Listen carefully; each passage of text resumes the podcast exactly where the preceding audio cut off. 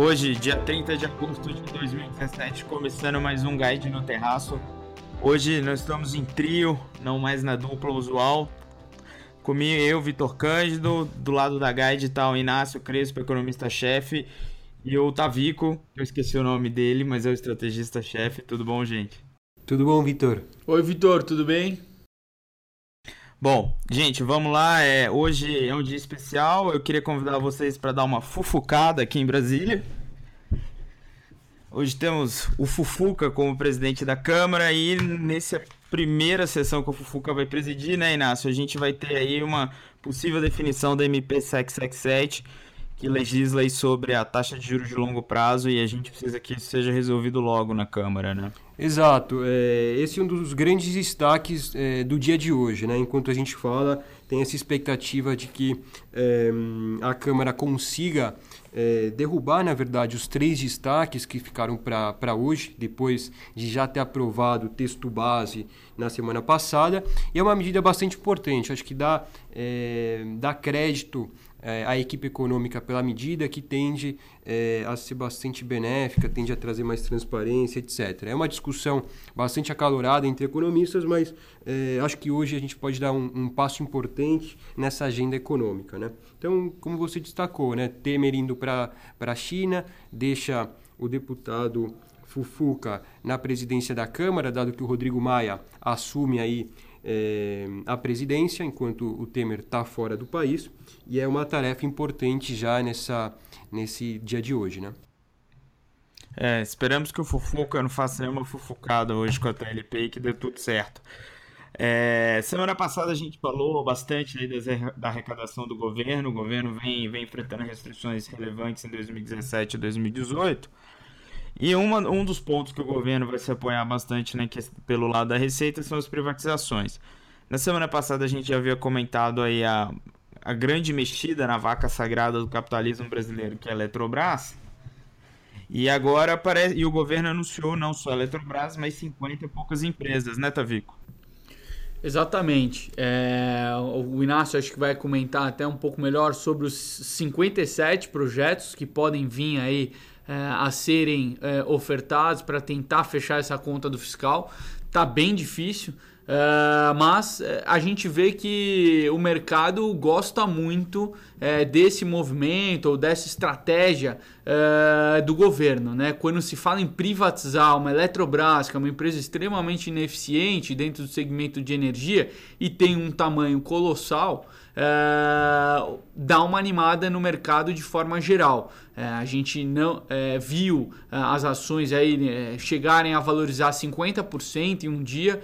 Então isso mostra aí realmente o otimismo do mercado é, com a possibilidade de melhora na gestão da empresa, é, com uma possibilidade também de uma capitalização na empresa. O que, que seria essa capitalização? É, muito provavelmente o modelo que viria a ser privatizada a Eletrobras poderia ser via uma oferta de ações, onde o governo não compraria novas ações, mas o mercado em si compraria novas ações da empresa, diluindo a participação da União. Então você teria aí uma empresa capitalizada com a emissão de novas ações que o mercado compraria é, teria uma diminuição, uma diluição da participação no capital social é, do governo e com isso é, você poderia ter um ganho bastante significativo é, no médio prazo com a empresa migrando potencialmente para o novo mercado, que é o nível mais alto de governança corporativa. Então, é, o que a gente consegue ver, a estratégia do governo de querer privatizar algumas empresas realmente animou uh, de forma contundente o mercado, os investidores. É, é mais uma sinalização pode vir uma privatização da BR distribuidora, é, a gente também pode ter a Caixa Seguridade sendo privatizada, então existem outras opcionalidades na mesa por parte do governo para privatizar empresas. E além desse fato de privatizações, a gente está vendo uma preocupação das empresas muito grande no sentido de governança, é, seja pelo, é, pelos grandes desvios que a gente viu em termos de governança nos últimos anos por parte de grandes corporações, Mas é, a gente está vendo uma Vale é, indo para o novo mercado, que é esse nível aí que exige é, maiores direitos para os acionistas minoritários. A gente viu a Suzano essa semana também tentando migrar para o novo mercado.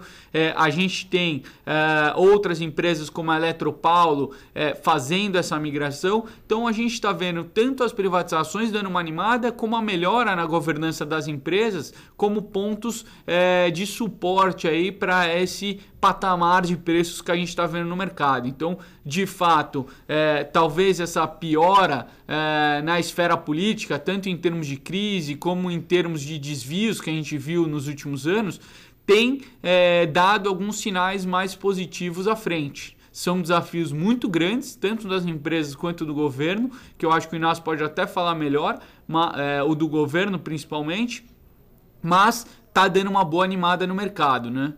É, é só para complementar, acho que é, esse ponto é, é, muito interessante. Falar da, da melhoria de, é, que essas privatizações vão trazer para as empresas em termos de produtividade, de maior eficiência, eu acho que é extremamente relevante. Então não é uma mera questão de é, fazer caixa ou melhorar o fiscal.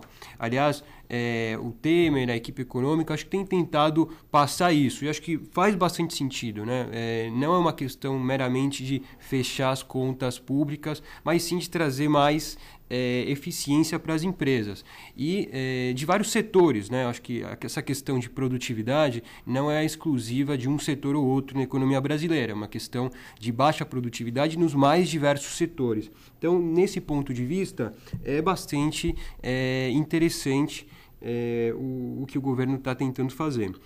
É, bom, só queria relembrar essa questão do fiscal. Provavelmente é, vai ter uma contribuição maior essas privatizações para o fiscal de 2018 e a partir daí.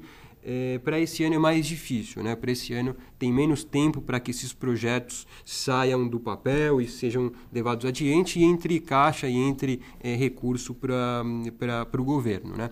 Aliás, tem alguns projetos, como a das hidrelétricas da CEMIG, que estão agora em certo modo de espera, é, que não se sabe se de fato vão sair ou não, algo que estava marcado para que saísse agora final de setembro, né, Tavico? Então, acho que é, é, é, algo que vai melhorar as contas públicas, provavelmente a partir de 18. Com relação às CEMIG, as hidrelétricas, a gente ainda está em modo de espera, né, Tavico? Sim, CEMIG teria um leilão né, das suas hidrelétricas que seriam devolvidas à União. Uh, essas concessões seriam novamente é, relicitadas, vamos dizer assim, é, e levaria a uma receita do governo, mas está é, em um embrólio judicial que já se estende há alguns anos né? Desde 2014 a gente já vê um, um, um, embate entre a CEMIG e o governo, envolvendo principalmente as usinas de São Simão, Jaraguá é, Jaguara e Miranda, são três usinas bastante relevantes dentro do parque gerador aí da CEMIG e é, deve se estender nas próximas semanas a essas discussões em cima é, dessa relicitação, se a, a, usina vai ser devolvida à União ou se a CEMIG vai ter aí o direito de manter a concessão é, dessas usinas. Então, realmente pode chegar aí muito provavelmente no STF essa discussão e aí sim a gente vai ter uma clareza maior. A gente já vê o TRF1 eh, dando um parecer favorável à CEMIG e por enquanto o embrólio judicial parece se estender por mais algum tempo. Bom, é, voltando um pouquinho na questão da Eletrobras, eu acho que tem um ponto aí que eu, vocês podem falar até um pouco melhor do que eu também tem um ponto mais, é, mais de eficiência econômica e também de eficiência de mercados de capitais, né? Visto que a gente vai ver o governo perder participação numa empresa mega relevante dentro do índice, né? Dentro do Ibovespa.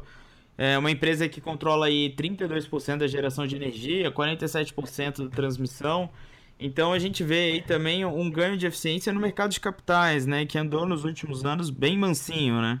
Totalmente. É, é, eu acho que uma empresa é, com um balanço muito mais equilibrado, ela tem um acesso ao mercado de capitais de forma é, muito mais fácil. E com esse nível de governança melhorando, é, você aumenta também a capilaridade de acesso ao mercado. Então, é, é uma empresa muito relevante, melhora muito, acredito, que o sistema integrado nacional de energia elétrica como um todo. Então, eu, é, um player, é o player mais relevante do mercado. Então, se você tem um ganho de eficiência nesse player tão relevante, com certeza para o mercado como um todo é muito importante.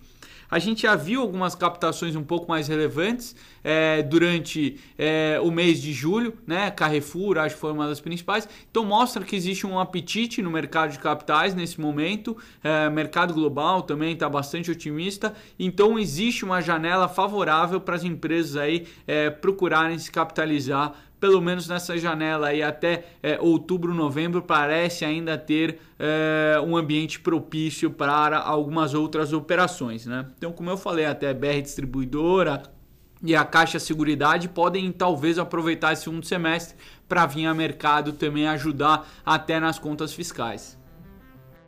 Excelente, senhores. E com isso a gente encerra aqui hoje mais esse podcast e até semana que vem. Ah, um abraço, Vitor. Um abraço, Vitor. Um prazer aí participar com vocês.